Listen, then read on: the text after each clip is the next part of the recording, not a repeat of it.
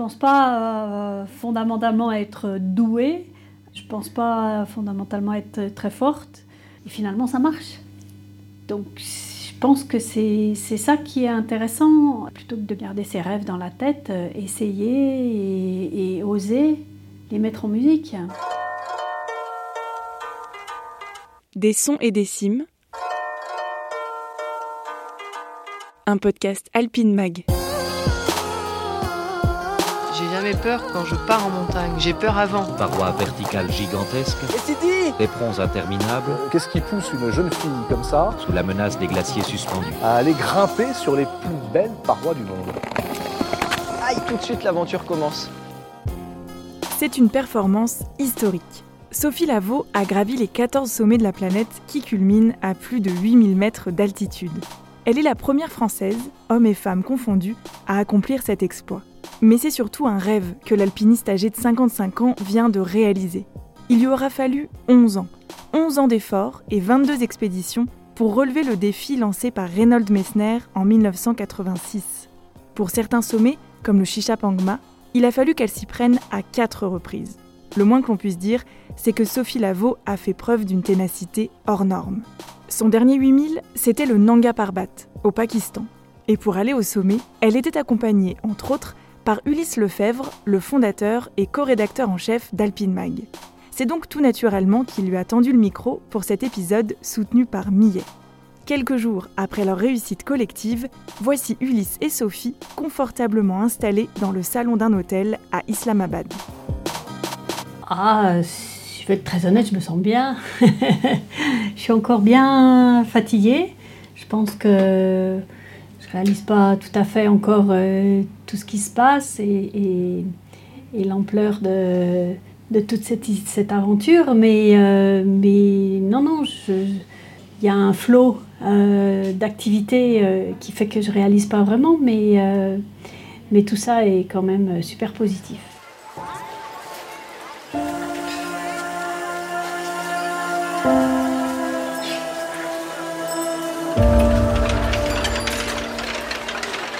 Reste, c'est d'arriver au sommet des 14. Il n'y a que trois femmes dans le monde qui ont réussi les 14 8000 c'est vraiment le Graal qui est en train de prendre forme. En fait, cette aventure à 8000, elle a démarré en 2012, donc ça fait maintenant 11 ans. Et euh, je suis partie au Tibet euh, sur une double expédition, Shishapangma et Choyu.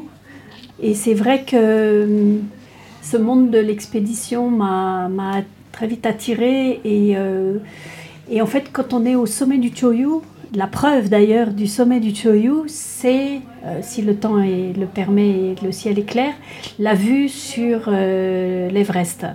Et euh, je pense que ça a été un vrai facteur déclenchant de, de, voir cet Everest depuis le sommet du Choyu.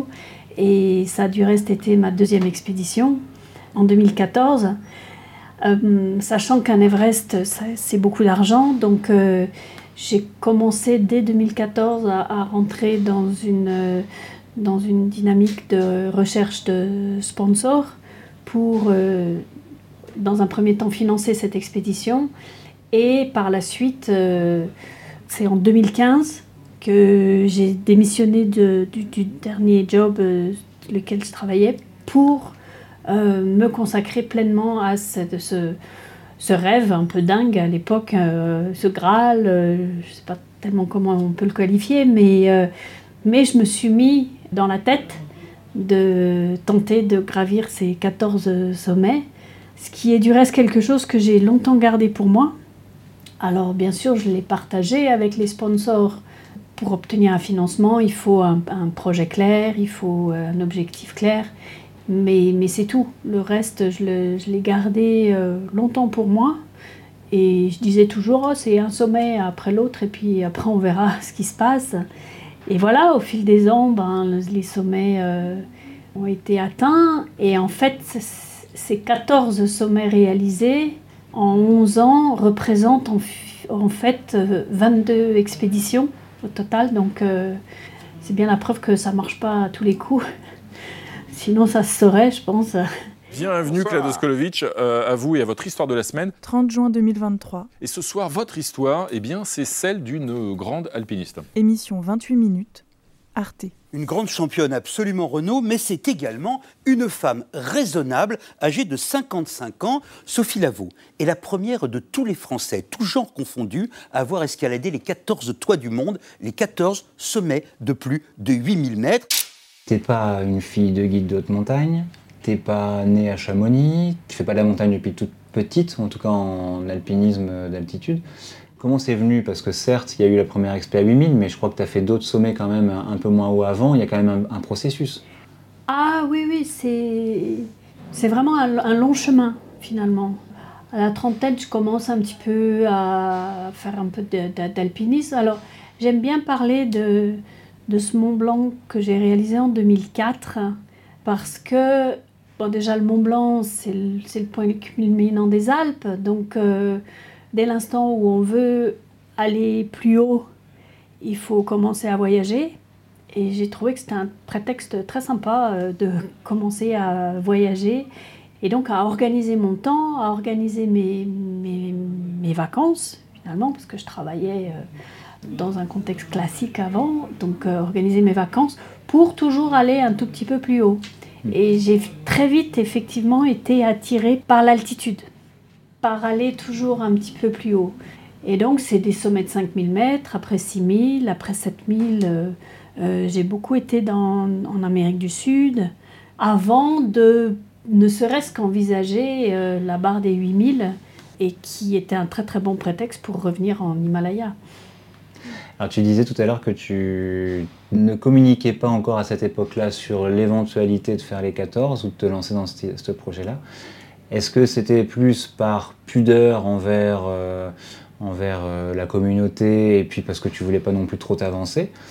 Ou est-ce que c'est pas aussi toi-même qui avais du mal un peu à, y croire et, et, à oser te le dire à toi-même quoi, quand tu te lançais dans un tel euh, projet ambitieux comme ça? Oui, alors toute la progression, euh, on va dire de 4000 à 8000, qui finalement, euh, pour simplifier, c'est aussi 10 ans, hein, de 2004 euh, jusqu'à 2014, l'Everest, on va dire, je ne l'avais même pas en tête. C'était même pas quelque chose que je pouvais imaginer. La première expédition, je disais, je me souviens, j'ai envie d'aller flirter avec le 8000 pour voir ce que ça fait. Mais, euh, mais, c'est tout. Et euh, c'est vraiment entre 2015-2016, sur la quatrième ou cinquième expédition, où le projet était assez clair dans ma tête et où j'ai commencé à organiser vraiment tout ça de façon euh, professionnelle et de façon systématique pour tenter de réaliser. et, je me suis rendu compte qu'il fallait vraiment se dédier à 100% à ce projet pour euh, euh, essayer d'y arriver, mais avec un énorme point d'interrogation devant le nez. Euh, déjà, je n'étais pas sûre d'être capable et de tenir le coup physiquement, de, réunir le fond chaque année, de ne pas me blesser. Enfin, il y a tellement d'aléas et d'obstacles possibles que tous les ans c'était un vrai point d'interrogation. Et puis c'est une expédition après l'autre, et puis après on va voir ce qui se passe. Tu comprends que c'est peut-être ça aussi qui touche le, public qui aujourd'hui te, suit euh, très nombreux, le fait que tu n'hésites pas à parler des doutes, que tu n'hésites pas à parler de beaucoup de travail? Tu n'es pas un super héros de la montagne euh, qui débarque et qui fonce euh, tête baissée? T'es un peu la Madame tout le monde de l'alpinisme, sans aucune euh, notion péjorative. Ça t'inspire quoi ça? Ah oui, oui, moi je me, je me reconnais tout à fait là-dedans. Et c'est vrai, je ne pense pas euh, fondamentalement être douée, je ne pense pas fondamentalement être très forte. Mais voilà, tout ça, je le compense par euh, effectivement donc, beaucoup de travail, beaucoup de préparation. et finalement, ça marche. Donc pense que c'est ça qui est intéressant. Plutôt que de garder ses rêves dans la tête, euh, essayer et, oser les mettre en musique. Peu importe ce que c'est. Et je pense que mon histoire, si elle peut inspirer euh, d'autres personnes et, et d'autres femmes en particulier, parce que je pense que les femmes, d'une manière générale, elles se mettent beaucoup plus de barrières que les hommes ben, ce sera une forme de pari gagné et ça me, ça me ferait effectivement très très plaisir.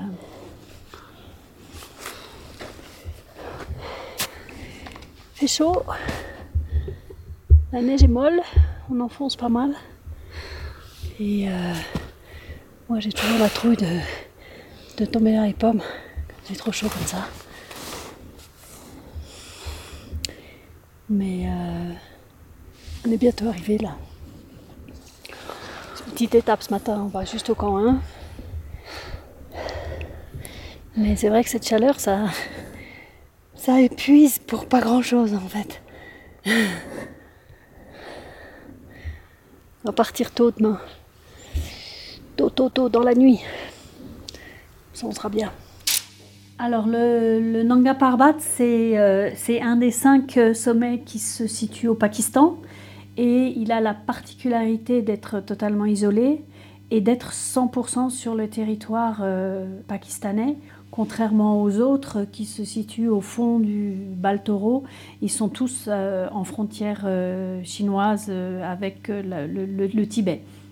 Donc du reste, c'est n'est pas le même itinéraire pour y accéder, et il a une réputation, il a la réputation d'être une montagne vraiment, vraiment difficile. Comment ça marche une expé comme ça? On a passé quasiment trois semaines et demie, quatre semaines au camp de base Qu'est-ce qu'on attend finalement quand on est au camp de base d'un 8000 et du Nanga Parbat en particulier? Pour simplifier, une expédition, elle peut se découper en, différents quartiers, mais le premier, c'est ce qu'on va appeler la marche d'approche, qui peut être là, en l'occurrence, de deux jours, mais pour atteindre le pied d'un K2, par exemple, c'est dix jours.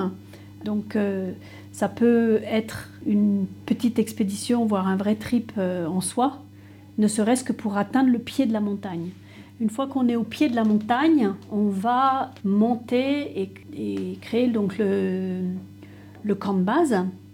Et le camp de base, c'est un petit village de tentes éphémère qui est monté pour la circonstance de l'expédition avec une tente par, euh, par euh, membre d'expédition, il y a une tente cuisine, il y a une tente, euh, tente messe enfin, pour, les, pour les repas, il y a une tente euh, toilette, euh, douche, etc. Donc c'est un vrai petit village et c'est vraiment le lieu de vie durant toute l'expédition où toutes les décisions vont être prises par rapport à la stratégie d'ascension. Et après, il y a une troisième phase qui est ce qu'on va appeler la phase d'acclimatation et qui est très très spécifique au monde des 8000 et de la très haute altitude en général, qui est qu'il faut préparer, donc acclimater le corps à l'altitude. C'est pas possible pour une personne qui n'est pas préparée de partir du camp de base et d'aller au sommet comme on pourrait faire dans les Alpes. Le manque d'oxygène fait que le corps ne va pas pouvoir euh, résister et donc il faut faire des allers-retours sur la montagne, des incursions où on va aller dormir pour préparer le corps. Et cette préparation, elle se, caractérise euh, par un phénomène physiologique automatique qui se déclenche quand on monte en altitude et qui est que le corps va produire des globules rouges supplémentaires parce que c'est les globules rouges qui, qui transportent l'oxygène pour compenser le manque d'oxygène dans l'air. Juste un exemple, il faut en moyenne deux jours pour gravir un 4000 dans les Alpes et il faut en moyenne deux mois pour gravir un 8000 en Himalaya.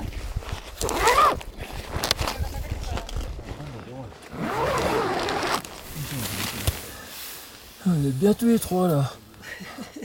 Comment s'est passée la nuit pour vous? Très moyen. La nuit, elle était un peu compliquée parce que la tente est toute en pente. Donc, euh, passe notre temps à se remonter, ça glisse. Alors effectivement, on, est donc arrivé au camp de base du Nanga Parbat le 29 mai, ce qui est assez tôt en saison pour cette montagne. Sauf que, et ça c'est les aléas euh, des expéditions, on ne peut pas forcément toujours euh, euh, caler un calendrier fixe. Donc c'est l'art de la flexibilité. on a eu une grosse chute de neige pratiquement dès notre arrivée. euh, avec trois grosses journées de neige consécutives qui a mis plus d'un mètre de neige au camp de base. Donc euh, impossibilité de monter euh, sur, sur la montagne. il faut attendre que le temps se stabilise, que les pentes purgent pour pouvoir l'envisager. Donc ça, ça nous a déjà pratiquement, on va dire, décalé d'une semaine. Mais bon an, mal an, on est quand même arrivé à faire une, une rotation une première rotation, dormir au camp 1, faire un portage et retour au camp de base, et une deuxième rotation, c'est-à-dire dormir au camp 1, monter au camp 2, qui est quand même la partie technique. Enfin, je pensais qu'il y en avait qu'une, mais finalement, il s'avère qu'il y en a un peu d'autres, mais, mais de réputation, qui est la partie vraiment technique entre le camp 1 et le camp 2 sur cette montagne, dormir au camp 2 et redescendre. Alors, puisque tu en parles de cette partie technique, est-ce qu'on peut s'y arrêter deux minutes sur ce couloir Alors, ce couloir qui s'appelle le couloir Lowe, de Siegfried Lowe, qui était un alpiniste euh, allemand ou autrichien euh, de l'expédition de 62, et c'est ensuite le mur Kinshofer. Voilà. Tu peux nous expliquer un petit peu cette portion-là qui, pour toi au départ, était la portion technique de la mhm. voie En quoi c'est un peu, euh, on peut le dire, la bête noire des alpinistes C'est vraiment cette portion-là qui concentre les, les peurs, quoi. Oui, effectivement. Donc, euh, quand on part du, camp 1, 5000 euh, à peine, 4009. 4009, on est directement dans la pente et c'est effectivement donc 1000 mètres de dénivelé non-stop, sans répit, à peine de quoi faire des, des, pauses. Enfin, il n'y a pratiquement aucun endroit où on peut s'arrêter.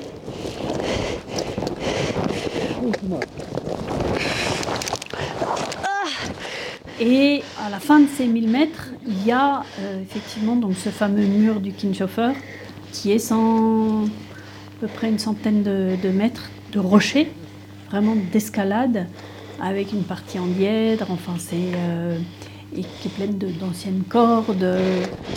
It's blocked!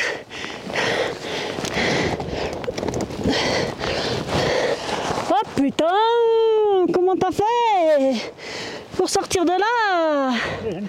Alors, je pense que ce serait au début de la... Au départ du camp 1, ce serait beaucoup moins euh, rude, mais, mais là, le fait que ça arrive après déjà 1000 mètres d'ascension qui sont interminables, vraiment pénibles et pénibles, fait que c'est vraiment euh, une section difficile. Ça arrive à 5900 mètres aussi, donc euh, même en termes d'altitude, ça commence à, se faire sentir. Presque 6100 en fait. Mm. C'est quand même éprouvant de, faire des mouvements comme ça euh, à une telle altitude. Il y a certes des cordes, on est assuré, c'est-à-dire qu'on ne risque pas la chute mortelle. Néanmoins, il y a quand même des, gros gros efforts et c'est très éprouvant pour l'organisme. C'est très éprouvant et on est quand même dans un environnement euh, risqué et, sur des sections où euh, je pense quand même il n'y a pas de joker. On fait une, faute euh, de manipulation, on tombe, on meurt. On, descend en bas du couloir. Hein. C'est assez. C'est les particularités dont j'ai le souvenir sur le K2, par exemple. Ce sont des parois qui sont raides et engagées et où on n'a pas de oui, il n'y a pas de joker. Hein. Évidemment, l'altitude rajoute une couche. Donc si on prend la cotation vraiment de, ces sections de, de, grimpe ramenées à une altitude des Alpes, au soleil, euh, dans un contexte euh, clément, ça va être forcément beaucoup plus facile. Mais c'est très souvent la combinaison donc, de, de ce contexte, de l'altitude, du fait qu'on est en plus euh, avec un équipement qui n'est pas adéquat, avec les grosses chaussures d'altitude, les, crampons, euh, on a c'est, une partie de nos habits en duvet déjà, qui, qui fait que tout ça rajoute vraiment une difficulté supplémentaire qui fait que c'est, ça devient limite extrême. Et en plus on le fait deux fois. Et en plus on le fait deux fois. Parce qu'on fait la rotation d'acclimatation. Exactement. C'est dur la préparation, Sophie, là, quand on part comme ça. Là. c'est toujours euh, épuisant. On se dit que on va jamais y arriver. Et là, il fait chaud, il fait froid, on ne sait pas. Mais euh, il y a des bandes brouillard qui montent et qui descendent. Thank you. Donc ça fait des petits coups de vent. Mais là, globalement, il fait encore super beau, donc euh, c'est bien, c'est bien, c'est bien. Il faut encore mettre les crampons. D'abord, il faut être concentré, il faut, euh, faut avoir le moins de pensée possible. Et puis, comme toujours, c'est quand même un pas après l'autre. Donc, c'est euh, crampons, crampons, piolet, piolet, euh, jumard euh, et beaucoup de patience parce que c'est vraiment long. Tu étais au Nanga l'année passée et tu as vécu des moments vraiment difficiles dans Skinsofer l'année passée euh, suite à des problèmes de santé et c'était un petit peu le, le- le rattrapage quoi cette année. Oui, alors le fait d'y avoir été l'année dernière, euh, finalement, je pense que c'est quand même un avantage de, de savoir à quoi tu t'attends.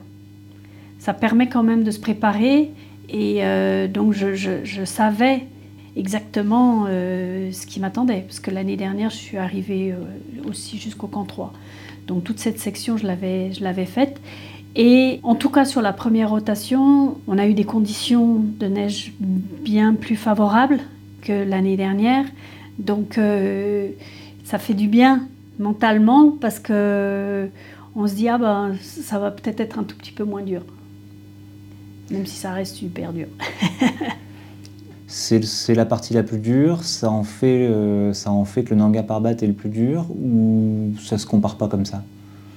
Je sais pas, j'ai souvent remarqué que je- je trouve le dernier sommet réussi le plus dur.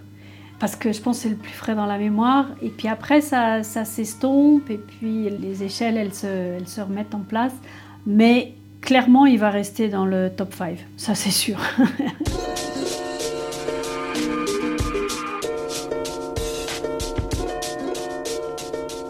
On finit par le passer, ce passage du Kinsofer, et on arrive sur ce camp 2. C'est un camp assez particulier, ce camp 2 au Nanga Parbat. Oui, le camp 2 du, Nanga, il est, euh, il est sur une toute petite arête effilée. Donc, euh, c'est un camp où on peut mettre maximum une dizaine de tentes dans des conditions assez. euh, oui, le fait que ce soit une arête, ça reste quand même dangereux. Il faut, dès qu'on sort de la tente, c'est- mieux de s'assurer et de faire attention parce qu'il y a du vide de chaque côté. Et voilà, ma- mais c'est une montagne qui est quand même euh, une configuration particulière et il n'y a pas le choix. Il n'y a, vraiment que cet endroit-là où il y a quand même un tout petit peu, un petit replat sur cette, euh, cette arête qui permet de, de mettre quelques tentes.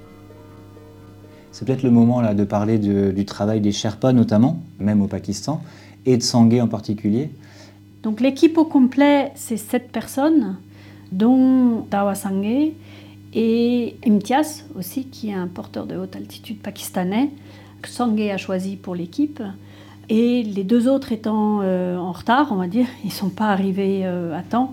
Euh, et Imtiaz ont fait une rotation supplémentaire, euh, donc du camp de base jusqu'au camp 2, en amont vraiment de l'expédition, tout au début, pour justement sécuriser l'emplacement et monter trois tentes pour l'équipe en général, donc euh, de toute euh, l'organisation de Seven Summit.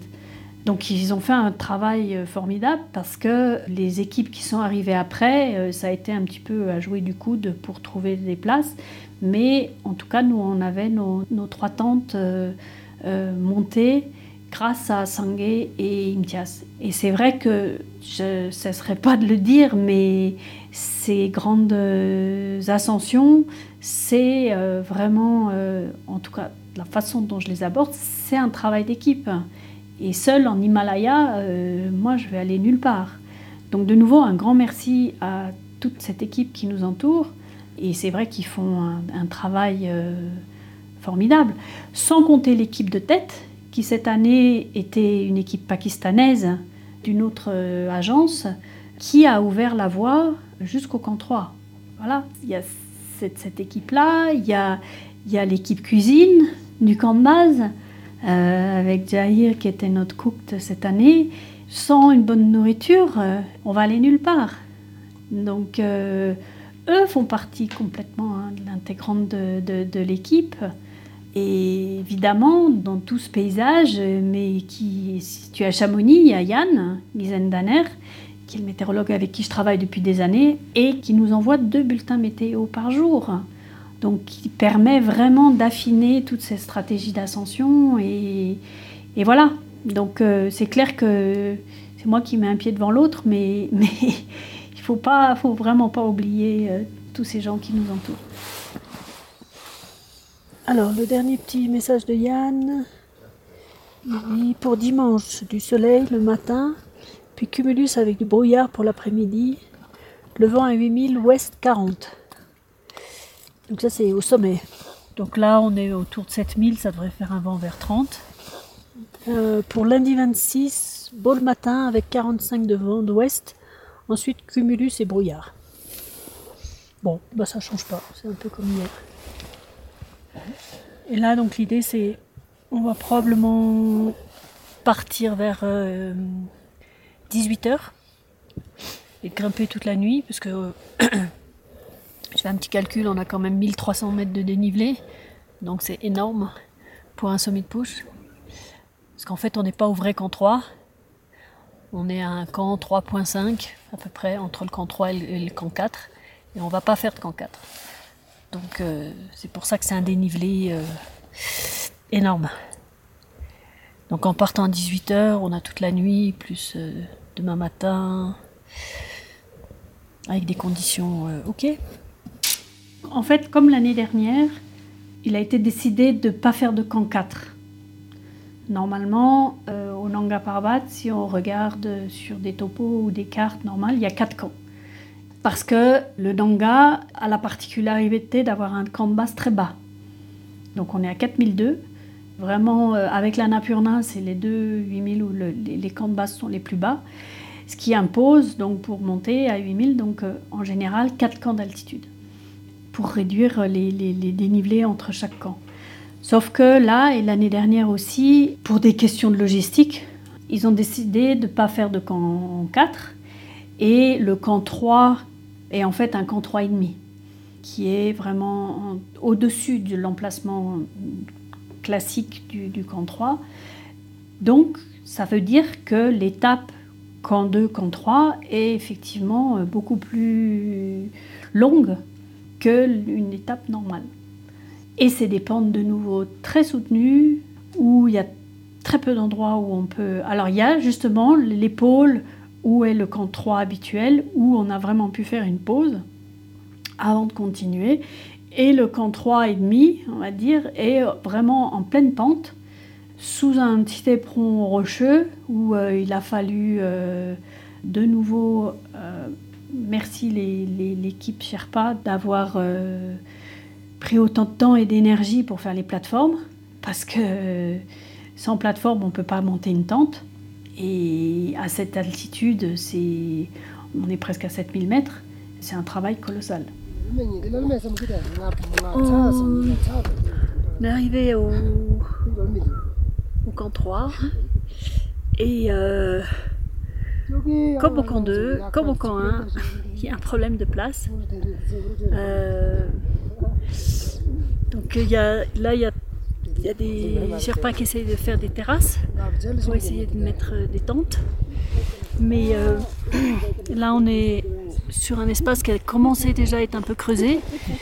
Mais euh, je pense que c'est assez dangereux. Donc euh, on va voir si on arrive à trouver un autre emplacement. Mais là, comme les deux prochains jours, c'est les deux derniers avec une fenêtre de beau temps avant le mauvais temps, il y a beaucoup plus de monde euh, du camp de base qui sont montés que prévu. Donc euh, c'est un peu la guerre des places détentes. Mais, euh, mais entre les No Sherpa et Imtiaz qui est là-haut, ils vont se débrouiller, ils vont nous trouver des tentes. Je suis confiante. On est à 6800 de mémoire et on se dit que le lendemain, c'est quand même une grosse journée qui nous attend pour le fameux jour du summit push. Alors, d'une façon générale, un sommet de push au-delà de 1000 mètres de dénivelé, c'est énorme. Et là, si on fait le calcul, on est à 1300 mètres. Donc, c'est colossal. Pour moi, le plus grand dénivelé d'un sommet de push, c'est le Kanchenjunga, qui est à 1200 mètres. Et, euh, et j'en ai un vrai souvenir euh, bien, bien rude. Donc là, la stratégie, elle est de passer une nuit dans ce camp 3, se reposer, s'acclimater encore un peu, et partir le soir du 25 juin 2023. Ces grands sommets de push, on part toujours la veille. Là, on est parti à 18h, bon, un petit peu avant, mais donc c'est effectivement très très tôt. On a un temps magnifique, mais effectivement, il faut faire de l'eau, il faut préparer le sac, il faut rien oublier. Et c'est vrai que la préparation, de toute façon, euh, à ces altitudes, euh, prend beaucoup de temps. On démarre la, préparation plusieurs heures avant. Quoi. Et donc 18h, nous voilà partis. Alors on n'est pas les seuls. Hein. Il y a une ou deux autres équipes euh, qui partent en même temps. Tout le monde est, est raccord. Il y a donc l'équipe de tête qui a ouvert et fixé. Et là, en l'occurrence, c'était euh, Christine, Christine Arila, avec euh, Lama et Makpa Sherpa, qui sont ces deux Sherpas, qui sont partis, eux. Euh, enfin, les Sherpas sont partis vers 15 heures, non Il me semble. Donc, pour commencer à, fixer et à ouvrir certaines parties, évidemment, on est loin de des, itinéraires euh, avec cordes du, haut en bas. Hein. Donc c'est vraiment que des, sections. Et donc nous, on suit derrière. Le temps est très beau. On a d'ailleurs un magnifique coucher de soleil. Il n'y a pas de vent, donc la trace euh, se maintient. Après, donc la, nuit arrive. On est en plein été, donc euh, on a la chance d'avoir des nuits courtes, qui est différent, par exemple, des expés du printemps ou de l'automne, où euh, les, jours raccourcissent euh, et, on part dans la nuit et on est dans la nuit et c'est d'autant plus pénible. Mais, euh, mais, bon, là, finalement, la, nuit arrive quand même. Et avec la nuit arrive le mauvais temps.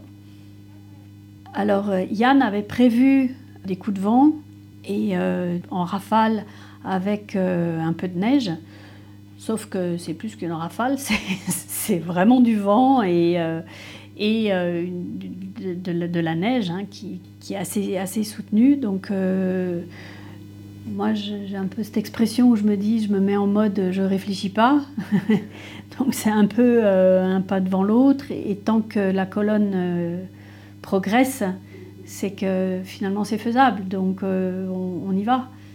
Sauf qu'en plein milieu de la nuit, tout d'un coup, tout cette, ce, petit monde s'arrête. Et euh, je pense qu'il doit être à peu près 2 euh, heures du matin. Et tout s'arrête. Et on est bloqué en pleine pente, dans la tempête, et il n'y a rien qui bouge.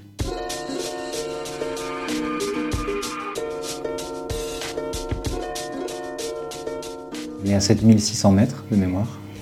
Tu as regardé ton altimètre, moi non, mais voilà. Donc 7006, euh, bloqué, et je connais très très bien cette situation. Et euh, quand ça s'arrête, c'est pas bon signe.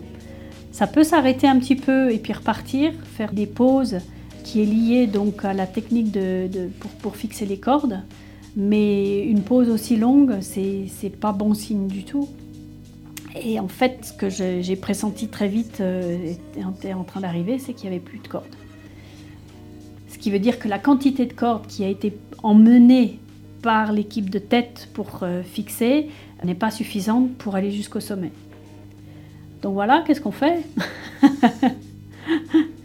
T'es en pleine nuit, il fait mauvais, il euh, n'y a plus de cordes, il euh, y a des, alpinistes qui commencent à faire demi-tour directement, dont des gens que je connais bien qui passent à côté de moi en me disant Ah, no, no more rope, Didi, on descend. Qu'est-ce qu'on fait? Et là, dans ma tête, euh, je pense euh, tout de suite à, Christine, que je connais bien, puisque je l'ai quand même côtoyée sur pas mal de plusieurs expés. Et la connaissant, c'est pas le manque de corde fixe qui l'arrête. Donc, euh, je me dis en tout cas qu'elle elle va, elle va continuer.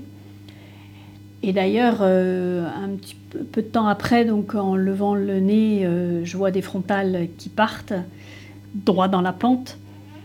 Donc je me dis, ça c'est clair, c'est Christine qui part.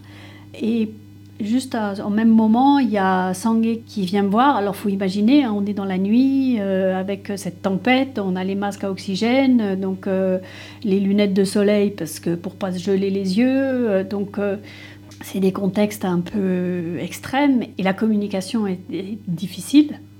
Mais en tout cas, euh, ce qui est clair, c'est qu'il vient me voir et il me dit on continue sans corde.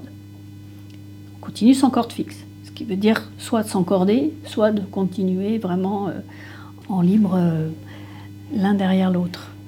Et voilà, alors c'est pas parce qu'on décide de continuer qu'on va y arriver de nouveau, hein, mais ça débloque la situation et dans le bon sens, sachant qu'on n'a aucune idée de comment sont les pentes sommitales. Tu es certainement très confiante parce que tu as confiance en Sangué, mais tu sais aussi que tu passes dans une autre forme de pratique. Christine Arila a beau avoir fait la trace avec ses Sherpas dans la neige, il n'en reste pas moins que ça va être en technique alpine, en progression euh, encordée éventuellement, et que sur les 550 mètres qui restent de dénivelé à cette altitude, c'est pas anodin. Surtout qu'on voit un peu comment est fait le Nanga Parbat. La dernière pente sommitale, elle, euh, donne directement sur les 4000 mètres de face. Donc faut mieux pas, vaut mieux pas se prendre les pieds dans le pantalon. Oui, alors c'est pas la première fois que ça nous arrive. Le chicha c'était comme ça, le G1 c'était comme ça. Euh, il y a sur plusieurs sommets où il n'y a pas de corde jusqu'en haut. Là, l'inconnu, c'est de nouveau, c'est de. On ne connaît pas les conditions de neige, on ne connaît pas la raideur de la pente. Euh, ce qu'on voit depuis le camp de base, euh, finalement, c'est une chose, mais ça ne donne pas la réalité du tout du terrain. J'avais le souvenir de l'année dernière, euh, de ceux qui avaient fait le sommet, que c'est plus du mixte. Donc il y a du rocher, il y a de la glace, on ne sait pas trop. Là, avec cette chute de neige qui nous tombe sur le nez, euh, c'est en train de tout recouvrir. Mais tout ça, on, t'as pas le temps de réfléchir à tout ça. En fait, dès l'instant où on dit OK, on y va, donc on y va. Puis après, on va voir, on verra comment ça se passe. Euh, de nouveau, c'est pas parce qu'on y va qu'on va y arriver. Euh, avec Mingma, Mingtemba, Sangé est arrivé à récupérer encore des bouts de corde euh, que chacun avait peut-être dans son sac à dos, dont nous qui avions aussi 40 mètres, et qui a permis de sortir du couloir dans lequel on était, en fixant encore euh, cette section. Et puis après, on débouche sur des, vraiment les, pentes sommitales. Alors, j'ai compris après qu'il manquait encore 500 mètres de dénivelé, ce qui est énorme. C'est raide. Et voilà. Et puis on se lance là-dedans, on y va. On y va. Euh, c'est lent, c'est pénible, euh, c'est interminable. Et il y a d'ailleurs une première pente où on a l'impression qu'on va sortir sur, sur le sommet qui débouche sur une deuxième. Et cette deuxième, de nouveau, on pense que c'est bon. Et là, on a encore cheminé dans les rochers pour aller chercher le sommet. C'est interminable. ok, let's go, let's go, let's go. Bon an, mal an, le jour euh, commence à se lever. Donc on commence à avoir un petit peu de lumière du jour. Et quand il y a le jour qui se lève, euh, psychologiquement, c'est toujours euh, très très bon parce qu'on se dit qu'on se rapproche du but. Et voilà, et finalement, c'est vers 9h15 qu'on arrive au sommet. Et moi, ma grande joie du moment, c'est de, finalement que toute l'équipe y est arrivée. On est parti à 7 et on était à 7 au sommet, donc euh, ça c'était chouette. On arrive là-haut, il y a des rafales puissantes de vent. Le paysage est gommé par une espèce de couche nuageuse, euh, comme s'il y avait eu un coup de rouleau euh, de peinture et on ne voit rien. Quand les conditions météo ne sont pas favorables, de toute façon, il n'y a pas de la possibilité de vraiment d'apprécier un sommet à sa juste valeur. Il y a le, fait que c'est inconfortable, parce qu'il fait froid, parce qu'il y, a ce mauvais temps, il n'y a pas de vue. Donc, euh, moi, je suis plus dans la, dynamique de, ramener la preuve du, sommet. Donc, c'est quelques photos un peu à l'arrache. Et puis, il y a la préoccupation de la descente. Parce que ce qu'on vient de monter, là, les 500 mètres, euh, dans, euh, euh, ce qui nous a mis, pris des heures, sans filet, il va falloir les désescalader. Et moi, j'étais finalement plus préoccupée par la descente. Et il faut jamais oublier que le sommet, c'est que la moitié du chemin. Et euh, on ne crie pas victoire au sommet. Même si j'ai. Évidemment, ça m'a traversé l'esprit en disant on y arrive, mais euh, la vraie satisfaction, elle est, elle est au camp de base.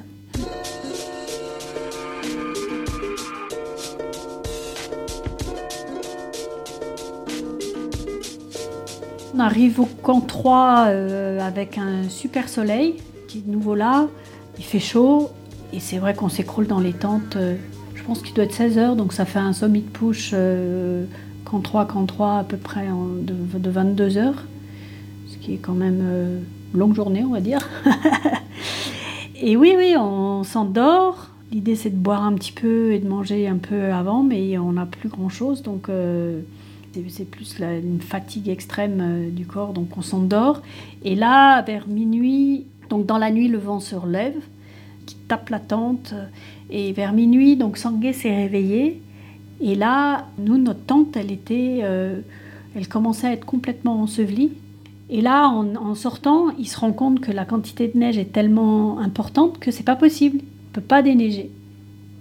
Donc là, il me, il me crie qu'il faut se préparer et partir. Et donc, je comprends assez vite euh, l'urgence de la situation. Je, je réveille les copains en disant euh, il faut se préparer, il faut partir. Et, euh, là, de nouveau, on est en pleine nuit, il faut se rhabiller, euh, remettre les, la combinaison, les chaussures, les crampons. D'ailleurs, on a mis plus d'un 10 minutes à trouver les crampons qui étaient à l'extérieur enfouis sous la neige. Et il y a une partie de mes affaires, j'arrive à extirper mon sac à dos, mais il y a une partie des affaires qui restent coincées sous le poids de la neige que je ne suis pas arrivée finalement à récupérer. Mais bon, quelque part, euh, pas bien grave. et puis voilà, puis on, s'équipe et, on, part, euh, je pense, vers 1h du matin, euh, dans la nuit, dans la tempête. Alors depuis le camp 3, il y a, les, cordes, donc Sanguet est devant, et lui, il déneige, il, il désenterre les cordes. Et là, euh, là de nouveau, c'est interminable. Je me rends compte que la descente, euh, les, pentes entre le camp 3 et le camp 2 sont interminables, mais c'est une succession de rappels. Et on arrive vers 4 heures du matin au, camp 2, où on arrive à faire une petite pause. Et euh, il faut encore désescalader le, le désescalader les 1000 mètres pour atteindre le camp 1. Et c'est à peu près, quand tu arrives au camp 1, euh, commences un tout petit peu à souffler en te disant là c'est bon là. oh, Danebad, Petite. du gâteau du camp de base. Ils prennent soin de toi, les Sherpas Ah, c'est tous mes amis là. J'ai même mangé la tsampa au fromage. Et puis bon, en général à Katmandou ça me fait dégueuler, mais là je le mange. oui, alors les retours au base c'est toujours euh, un- quand même un, moment de joie et super sympa parce qu'on est accueilli par l'équipe. Puis là c'est un petit peu, euh, c'est assez original parce qu'il y a l'armée, donc euh, ils tirent euh, des coups de feu, euh, il y a les colliers de fleurs, euh, c'est- très sympa. Après, on est dans un espèce d'état second euh, complètement fracassé. L'idée, c'est de commencer à boire, parce que finalement, on est toujours déshydraté. Boire, manger, et puis profiter et savourer. Hmm, D'abord, je n'ai pas vraiment réalisé, mais là, je commence à, à prendre conscience de tout, tout ce qui se passe. Et, oui, oui, oui, non, il, faut savourer. Il faut. ça se mérite quand même, ça. C'est c'est un grand, grand livre euh, qui, qui se ferme, hein, mais qui se ferme d'une façon super positive. C'est la fin de quelque chose qui va permettre d'en ouvrir un nouveau, ça c'est clair. Mais il faut vraiment le prendre comme un aboutissement, ouais. ouais. Et donc la question que je suis obligé de te poser, après, il se passe quoi après? Après, c'est clair que avec toutes ces années, le, le- le- le monde de la montagne, de l'expédition, de l'aventure euh, fait complètement partie de ma vie. Donc, euh, ça cogite et il y a déjà quelques petites idées. Donc c'est clair qu'on va, on va trouver des choses à faire. Je pense que aller à 8000 mètres, c'est terminé parce que c'est dangereux. C'est vraiment pas anodin d'aller là-haut. Et puis d'avoir réussi tout ça en 11 ans, 22 expéditions sans blessure, sans gelure, euh, sans évacuation. C'est un vrai succès. Donc, il euh, ne faut pas aller tenter le diable trop longtemps. Quoi. Donc, euh, et puis, le monde est tellement vaste et il y a tellement de choses à faire qu'il faut aller voir autre chose.